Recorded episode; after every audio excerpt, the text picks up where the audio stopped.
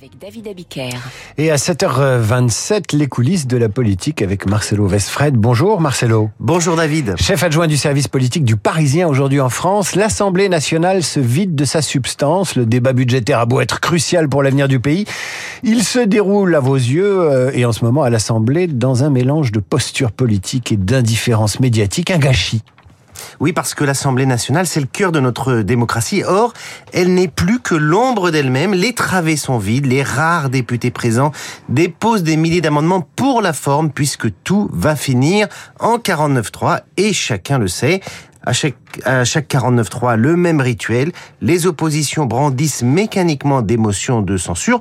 On n'en examine pas moins de deux aujourd'hui. À chaque fois, c'est des heures de débat stériles où chacun campe sur ses positions.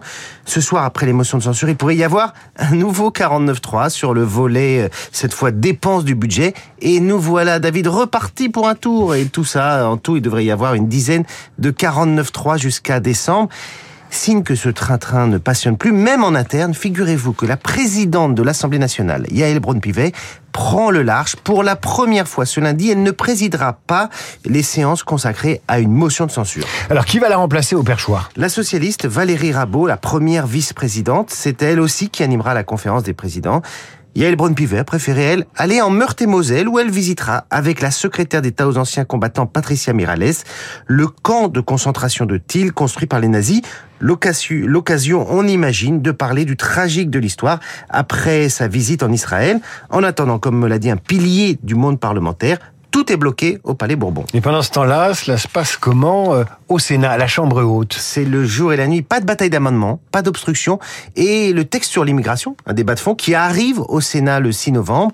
Le Sénat marque des points puisque Emmanuel Macron a par ailleurs annoncé qu'il lançait un projet de loi pour inscrire l'IVG dans la Constitution, et ce projet reprend peu ou prou une formulation défendue par la Chambre haute, celle d'une liberté accordée aux femmes, et non la proposition de l'Assemblée qui voulait graver dans le marbre le terme de droit pendant que l'Assemblée se fait harakiri, le Palais du Luxembourg continue à jouer la contre-programmation sans bruit ni fureur.